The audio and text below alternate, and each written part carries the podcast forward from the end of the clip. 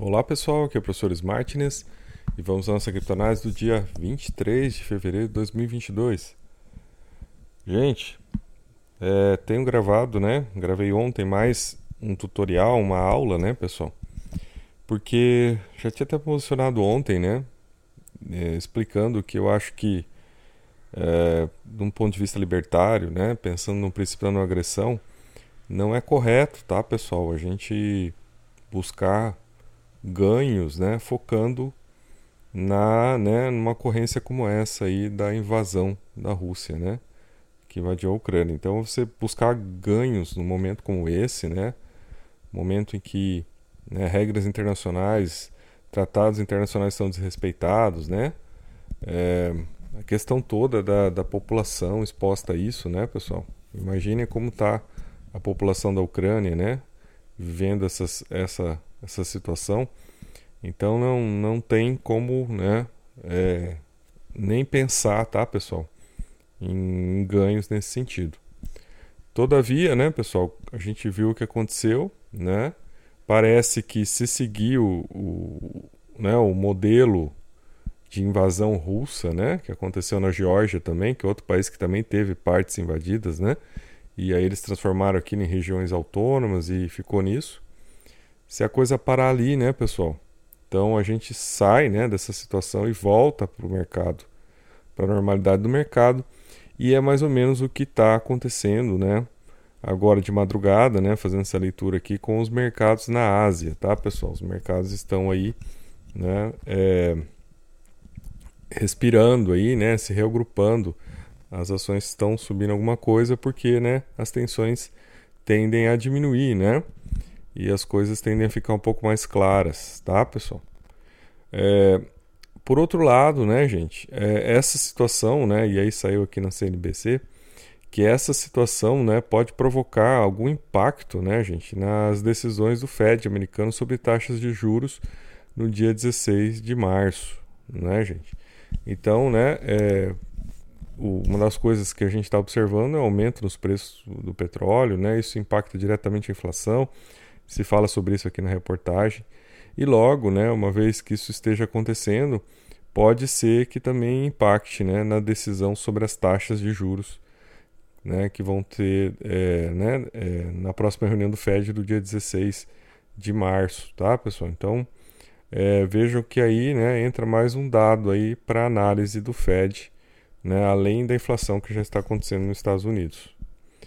É, agora mudando de assunto, né, pessoal, e e falando aqui de, de algo que eu achei interessante, é que é, uma notícia aqui sobre o crescimento da UST, né, gente? A stablecoin da, da, da criptoterra, né, pessoal? E o que eles estão dizendo aqui é que ela continua em crescimento, né? E isso é uma coisa interessante porque essa stablecoin, pessoal, ela é diferente das outras, tá? Que são centralizadas, né? Que decorrem de uma empresa, né? Então, por exemplo, a Tether tem a Tether Limits, que é a empresa que emite, né? E, por exemplo, como é uma cripto centralizada, a gente já teve casos até da empresa, né, a pedido da, da justiça, né, a pedido de algum estado, de bloquear determinados valores em Tether, né? Então, permite que a empresa vá lá e atue, né?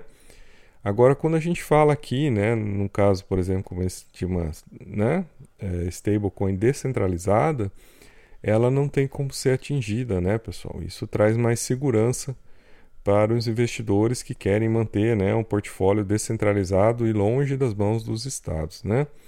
Então ela está crescendo, tá, pessoal? Ela já aí, né?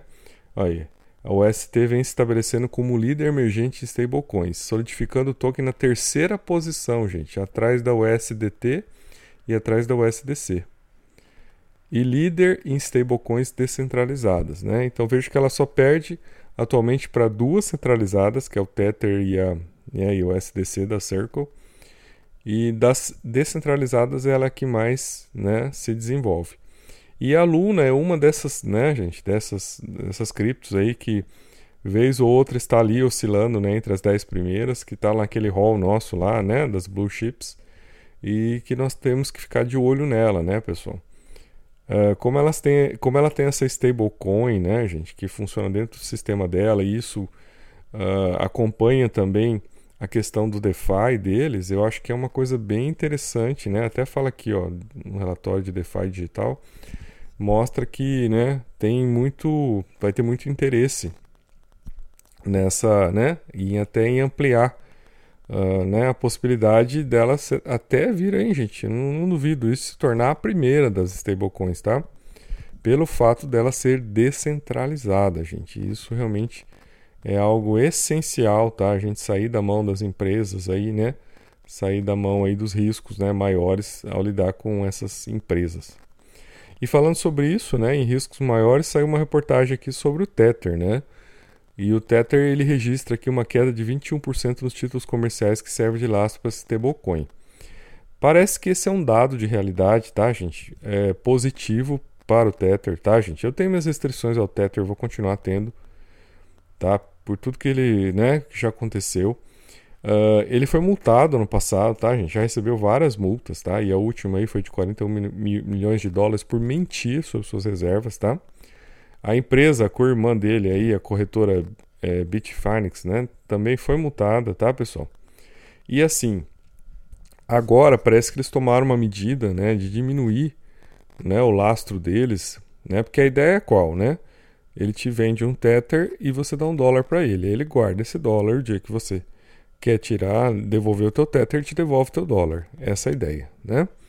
Mas o que se demonstrou, né, e até hoje não se tem, tá, gente, uma auditoria séria e clara e precisa, né, do, do portfólio, né, da, da Tether, é, o que se demonstrou é que, né, nas últimas investigações, que eles não tinham, tá, o suficiente, não comprovaram o lastro, né?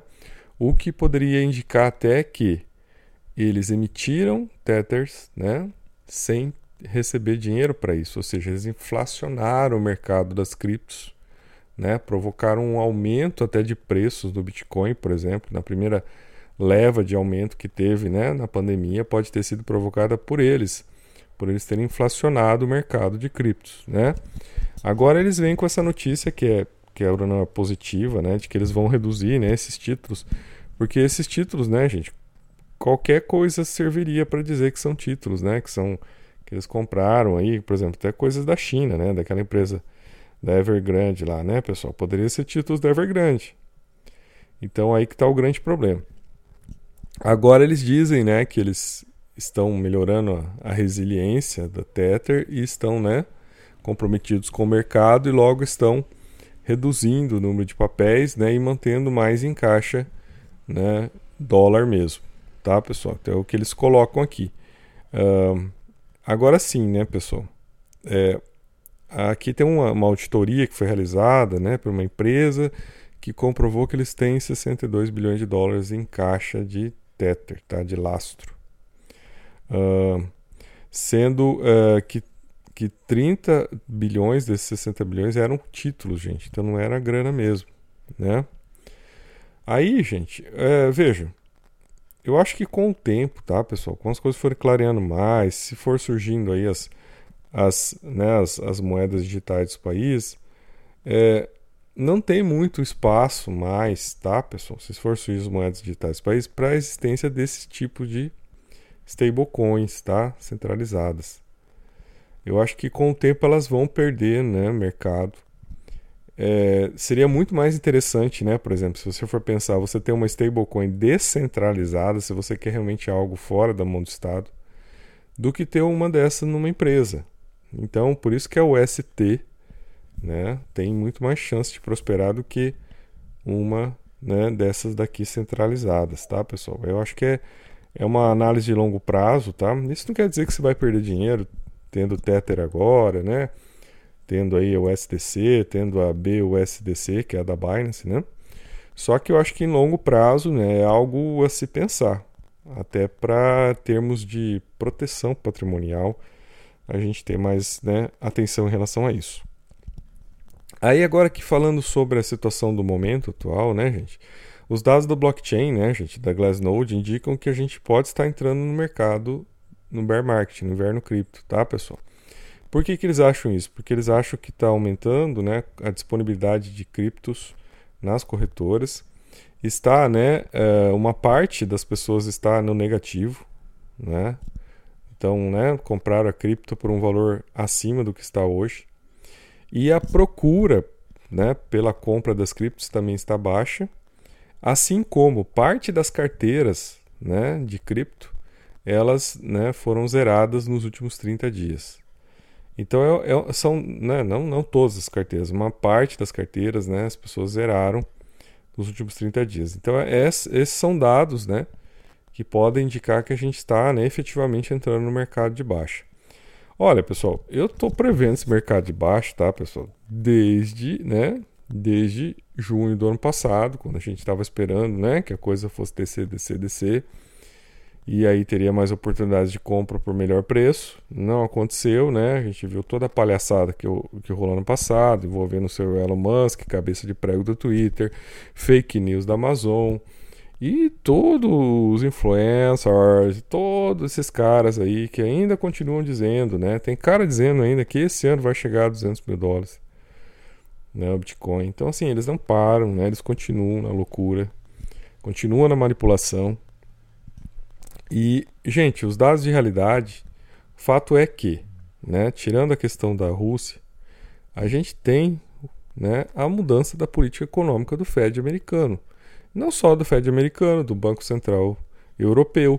No Brasil, a gente já está percebendo isso, né, os efeitos né, da, da mudança da política. Então, pessoal, eu acho que, uh, olhando, tá, pessoal, até, e a minha expectativa é ver sinceramente, o que vai acontecer de maio em diante, né? Uh, aí sim a gente vai ver o que, que é inverno ou não, né? Se vai ter ou não. A minha expectativa é essa, pessoal. É até falei isso lá no nosso grupo, né? Quem quiser participar lá é lá no Telegram, é Bear Crypto, tá, pessoal? E até falei, olha, eu acho que a gente, né, a melhor posição é ficar de fora, tá, pessoal? Não, é, não achem que está barato, né? Eu estou vendo um monte de influencer dizer que está barato, que é hora de comprar, aproveite a queda. Não, eu acho que não está barato, gente. Não caiu o suficiente, tá? Aguardem, tenham paciência, tá? Tenham calma, vocês não estão perdendo nada, gente. Não tenha fomo de entrar agora, deixe de lado isso, fique olhando e aguarde, né? Vá, vá, vá popando aí em stablecoin, vai com calma pode ser que né, você vai ver cenas em maio, junho, julho de preços assim inimagináveis, tá? Pode ser que eu esteja errado, né? Até teve um colega nosso lá no grupo que até, né, levantou a hipótese de que esse, esse inverno, devido à participação dos institucionais, vai ser um inverno mais suave, mais brando. Mas assim, pessoal, eu fico assim esperando para ver, tá, gente? É, é, aquela ideia, não pagar caro para ver, né? Prefiro ficar de fora, ficar olhando, né? E vamos ver o que vem, né, pessoal? E tenham, né? E aí sim, tenham, né? Aportes esperando para poder comprar coisa boa e barato. Eu acho que essa é a grande coisa que a gente tem que buscar, né? É ter a oportunidade de comprar coisas boas, né? E bem baratas. E aí olhando para um, né, gente? E aí comprar e esquecer, né? Compra, esquece, guarda e só vai olhar pensar nisso de novo em 2025, tá? Que é quando provavelmente a gente tem um outro grande mercado de alta. Aí aqui fala, né, dessa, dessa reportagem aqui, ó, aqui, é, esse que eu marquei aqui, olha aí, né, que tem um, o número de endereços de Bitcoin, né, ativos, né, é, de 275 mil, né, essa semana em comparação com mais de 300. Então, assim, caiu já, né? De endereços ativos caíram de 350 mil para 275 mil endereços ativos, né? E aqui mostra também, né? Descobriu que 219 mil desses endereços foram esvaziados nos últimos 30 dias. Então, pessoal, cuidado, atenção, né? Não fiquem aí muito empolgados com né, o que pode né, é, acontecer. E até em março, gente, pode ser que o Fed ainda não veio com a carga toda, né? Então fica assim, ah, né, beleza, o Fed só veio com 0,25, então tudo bem. Não, pode ser que não, hein? É, E aí, ó, preço do Bitcoin pode sondar mais baixo à medida que os volumes caem e os problemas macroeconômicos aumentam. Então aquela ideia, né, proteção contra a inflação, já foi por água abaixo também, tá, pessoal? Ah, proteção contra qualquer crise mundial, uma falácia de Maxi aí, né, desses picaretas bitcoiners aí, não existe. Ah, proteção contra inflação também não, né, pessoal? Então assim, né, temos que parar com essas coisas, né? Parar de cair na lorota desses caras, né? Eu acho que isso que é importante. E aí, né, gente, é, não é só, tá, pessoal, o Bitcoin que vai cair, né? Com certeza, tá, pessoal? O Bitcoin talvez caia menos do que caiam as outras criptos. Eu tive acompanhando agora esses dias as quedas que teve e a gente percebe, né? Então o Bitcoin caiu, aí o Ethereum caiu mais ou menos parecido, né? Caiu na mesma onda, só que aí dali você já começa a ver das outras, né? Solana também caiu mais ou menos parecido, né? A BNB já caiu um pouco mais, né? E dali você já vai vendo as outras, né? A ADA já caiu bem mais, né? E daí você já vai vendo que dali para frente as quedas, né, foram bem acentuadas. Então, gente, nesses momentos, né, de, de, de risco, né, as pessoas tendem a se proteger se forem, né, permanecer no mercado de cripto naquelas criptos mais sólidas, né? Então, claro, vai cair, vai, né? A tendência é Ethereum cair bastante também, né? Até tem um alerta aqui sobre isso. E daí eu acho o seguinte, pessoal, a gente tem que olhar, se você vai olhar o copo meio cheio ou meio vazio, eu acho que no, no, no momento de bear market você tem que olhar para o copo meio cheio no sentido de falar assim, poxa, que bom que caia para eu poder comprar.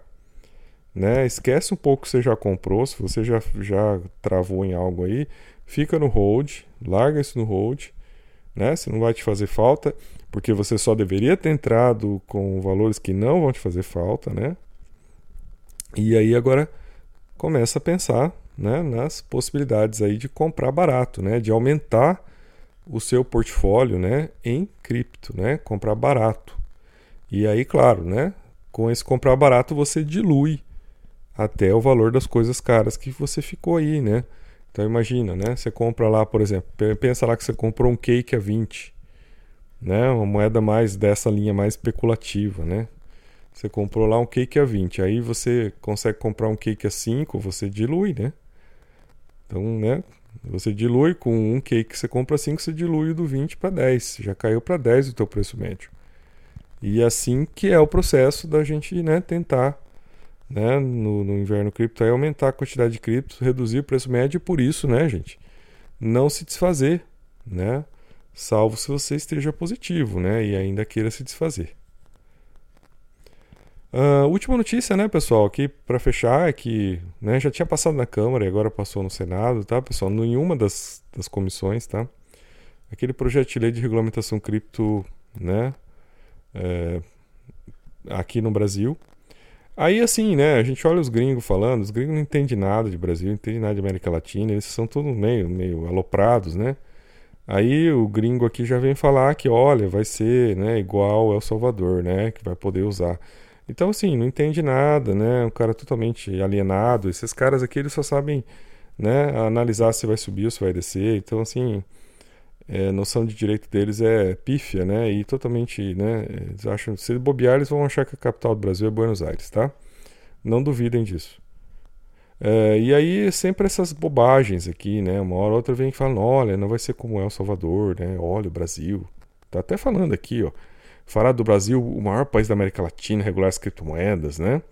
Provavelmente a nação até mais conhecida por tais regulamentações é El Salvador. Olha, já quer comparar com El Salvador, cara. Tem nada a ver uma coisa com a outra, né? Aqui eu já tá falando ativo virtual, não tá falando em moeda, não é reconhecer como moeda, é reconhecer como ativo virtual, né? Como até um título de crédito, talvez, né? Até como, né, algum alguma forma aqui, ó, para fins de investimento. Então assim, né, pessoal? Cuidado com o que vocês leem aí, né? E é assim, a regulamentação, gente, desde que ela não venha para proibir, em alguma parte ela é positiva, porque se ela vier para né, ajudar a banir do mercado os picaretas, né, os golpes, evitar golpes, picaretas, manipulações, ela é muito bem-vinda. Né? Não pode ficar esse faroeste para sempre, né, gente? Até porque quanta gente já não foi prejudicada e não está sendo prejudicada, né, por estar tá sendo manipulada por esse bando de picaretas a comprar em momentos errados, a comprar caro, né? E isso aí só ajuda o quê? Né? Ah, esses caras aí, Elon Musk da vida aí, a ficarem cada vez mais ricos e as pessoas, né, cada vez mais pobres. Então, sou o professor Martins e até o nosso próximo vídeo.